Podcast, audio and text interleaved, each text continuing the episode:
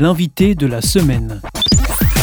L'invité de est consacré à un thème sur Hop Radio.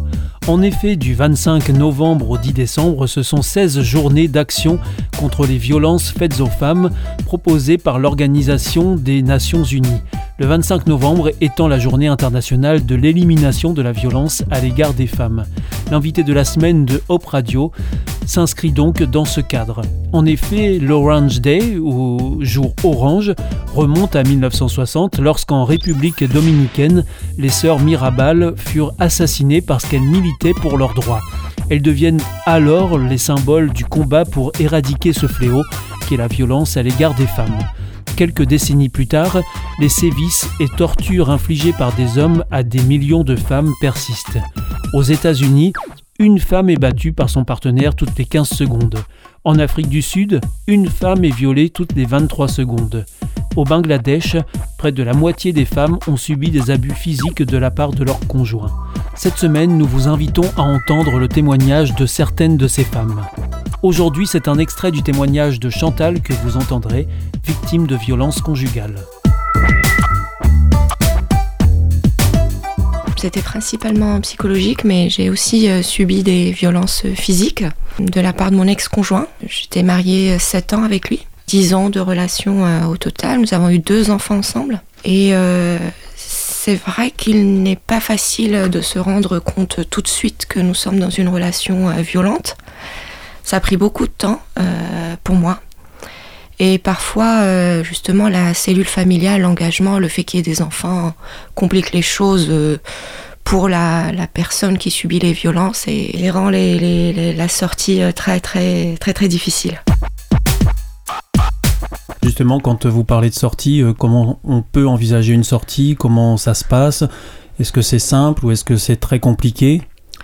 Euh, ce n'est pas simple du tout parce que la première euh, phase pour moi, déjà, c'était la prise de conscience. Et la prise de conscience est la, phase la plus longue et la plus difficile parce que admettre euh, qu'on s'est trompé, qu'on est humilié, rabaissé, violenté, c'est très difficile. Et prendre conscience aussi veut dire assumer les conséquences aussi hein, sur les enfants, le regard des autres, de la famille, de la belle famille, de l'entourage, des amis. Donc ce n'est pas facile. Parce que à terme, ça finit par se voir, tout le monde s'en aperçoit autour de vous Non, les gens peuvent ne pas s'en apercevoir. Mais euh, le problème, quand il y a des enfants, qui était mon cas, c'est que les enfants grandissant s'en aperçoivent de plus en plus et sont même des victimes, euh, soit collatérales, soit directes de la relation violente euh, qui se joue entre les parents. Donc pour moi, ça a été le, déclencheur principal à partir du moment où mes enfants étaient témoins de scènes de, de violence euh, de leur père sur leur mère, ça a vraiment été pour moi un facteur déclencheur parce que ce que je pouvais accepter pour moi, je, je ne pouvais pas l'accepter pour mes enfants. Et alors quand on parle de violence psychologique, euh, de quoi est-ce qu'on parle exactement? Comment ça s'est traduit pour vous euh, En quelques mots, hein, sans rentrer dans le détail? Ça peut être très très sournois et difficile à, comprendre, mais c'est, ce sont des phrases, de l'intimidation. Euh, peut être rabaissé, notre parole est tout le temps mise en, remise en question, nous avons tout le temps tort, c'est toujours lui qui a raison. Euh, on ne comprend pas bien les choses. Euh, et je pense que le, plus important, c'est le malaise permanent qu'on peut ressentir et, la parole verrouillée. On ne peut jamais s'exprimer ou, être en opposition, en fait, ou, ou ne pas être d'accord. Nous sommes obligés d'être d'accord parce que ne pas être d'accord va avoir des conséquences. Parfois, ce n'est des conséquences physiques, du coup? Physique, oui, mais pas forcément. Parfois, on évite d'en arriver jusque-là, et c'est la victime qui va éviter d'en arriver jusque-là.